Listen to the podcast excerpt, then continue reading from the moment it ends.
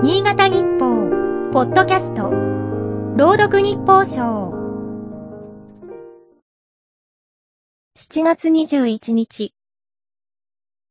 格言としてすっかり定着したと言っていいだろう。社会に変革を起こしたり活性化したりするのは、よそ者や若者、そして若者であるとされる。よそ者とは、従来の常識にとらわれず柔軟な発想ができる人。若者は単純に若年というよりは、変化を恐れずにしなやかな精神を有する人を指すのだろう。若者は、誰かに笑われようとも信じた道を突き進む人のことだろうか。そんな若者が約500人もお隣富山のスタジアムに集結した。おとといの水曜、サッカー天皇杯3回戦に臨んだアルビレックス新潟のサポーターだ。一週間前に雷雨で打ち切られた試合の残り時間、わずか15分を見届けるために遠征した。人によっては、この間の J1 リーグ戦のため、札幌にも足を運んだ。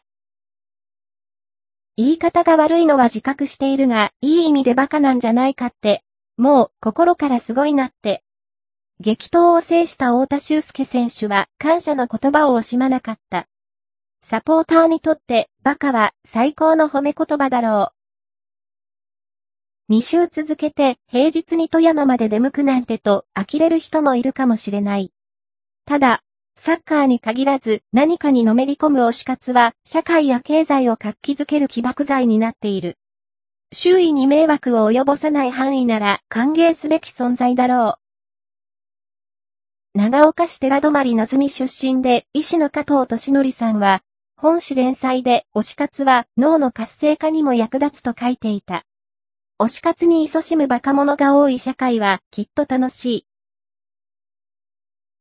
今日の日報賞は、FM ケントの音声合成システム、南がお送りいたしました。